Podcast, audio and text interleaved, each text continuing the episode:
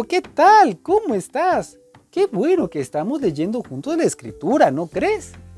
¿Te parece si comenzamos con nuestra lectura del día de hoy? Bueno, antes déjame saludar a todos nuestros amigos que están siguiendo la lectura de la escritura en Estados Unidos, en México, en Bolivia, en El Salvador, en Ecuador, en Nicaragua, en Perú y en todos los rincones de este bello planeta. Así que después de habernos saludado, ¿te parece si comenzamos?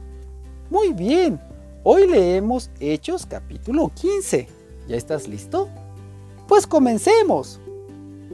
Una decisión bien pensada. Por esos días llegaron a Antioquía algunos hombres de la región de Judea. Ellos enseñaban a los seguidores de Jesús que debían circuncidarse, porque así lo ordenaba la ley de Moisés. Les enseñaban también que, si no se circuncidaban, Dios no los salvaría. Pablo y Bernabé no estaban de acuerdo con eso y discutieron con ellos.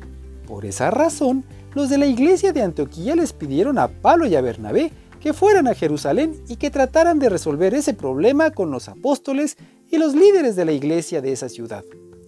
Pablo y Bernabé se pusieron en camino y algunos otros seguidores los acompañaron. En su camino a Jerusalén pasaron por las regiones de Fenicia y Samaria. Allí les contaron a los cristianos judíos que mucha gente no judía había decidido seguir a Dios.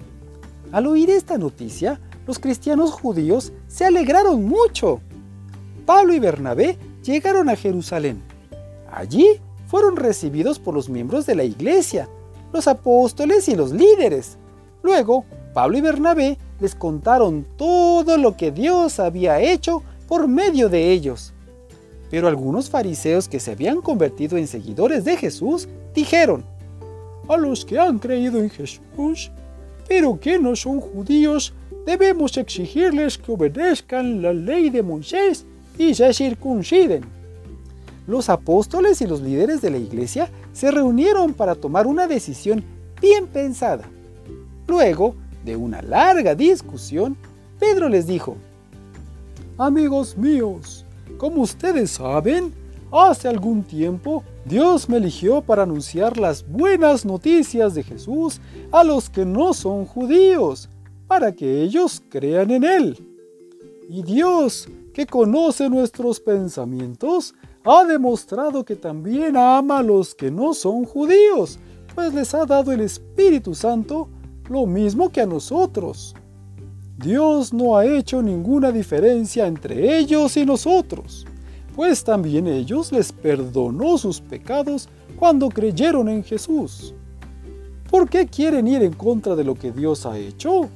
¿Por qué quieren obligar a esos seguidores de Jesús a obedecer las leyes que ni siquiera nuestros antepasados ni nosotros mismos hemos podido obedecer? Más bien, nosotros creemos que somos salvos gracias a que Jesús nos amó mucho y también ellos lo creen. Todos se quedaron callados.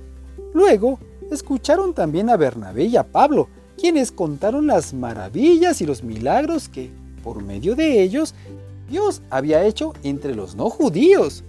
Cuando terminaron de hablar, Santiago, el hermano de Jesús, les dijo a todos, Amigos míos, escúchenme.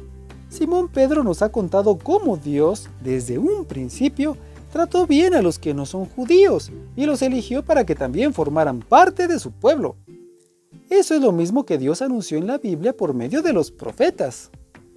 Yo soy el Señor su Dios, y volveré de nuevo para que vuelva a reinar un descendiente de David.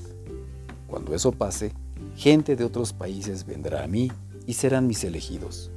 Yo soy el Señor su Dios, yo había prometido esto desde hace mucho tiempo. Los que no son judíos han decidido ser seguidores de Dios yo creo que no debemos obligarlos a obedecer leyes innecesarias. Solo debemos escribirles una carta y pedirles que no coman ninguna comida que haya sido ofrecida a los ídolos, que tampoco coman carne de animales que hayan muerto ahogados, ni carne que todavía tenga sangre. Además, deberán evitar las relaciones sexuales que la ley de Moisés prohíbe. hay que recordar que desde hace mucho tiempo en estos mismos pueblos y ciudades se ha estado enseñando y predicando la ley de Moisés. Esto pasa cada sábado en nuestras sinagogas. La carta. Los apóstoles, los líderes y todos los miembros de la iglesia decidieron elegir a algunos de ellos y enviarlos a Antioquía, junto con Pablo y Bernabé. Eligieron a Judas, a quien la gente llamaba Barsabás, y a Silas. Estos dos eran líderes de la iglesia. Con ellos mandaron esta carta. Nosotros, los apóstoles y líderes de la iglesia en Jerusalén, les enviamos un cariñoso saludo a todos ustedes, los que viven en las regiones de Antioquía, Siria y Cilicia y que no son judíos, pero creen en Jesús. Hemos sabido que algunos de aquí han ido a verlos sin nuestro permiso y los han confundido con sus enseñanzas. Por eso hemos decidido enviarles a algunos de nuestra iglesia. Ellos acompañarán a nuestros queridos compañeros Bernabé y Pablo, los cuales han puesto su vida en peligro por ser obedientes a nuestro Señor Jesucristo. También les enviamos a Judas y Silas, ellos personalmente les explicarán el acuerdo a que hemos llegado. Al Espíritu Santo y a nosotros nos ha parecido bien no obligarlos a obedecer más que las siguientes reglas que no podemos dejar de cumplir. No coman carne de animales que hayan sido sacrificados en honor a los ídolos. No coman carne de animales que hayan sido sacrificados en honor a los ídolos. No coman sangre ni carne de animales que todavía tengan sangre adentro y eviten las relaciones sexuales que la ley de Moisés prohíbe. Si cumplen con esto, harán muy bien. Reciban nuestro cariñoso saludo. Entonces, Bernabé, Pablo, Judas y Silas se fueron a Antioquía. Cuando llegaron allá, se reunieron con los miembros de la iglesia y les entregaron la carta. Cuando la carta se leyó, todos en la iglesia se pusieron muy alegres, pues lo que decía los tranquilizaba. Además, como Judas y Silas eran profetas, hablaron con los seguidores de Jesús y los tranquilizaron y animaron mucho.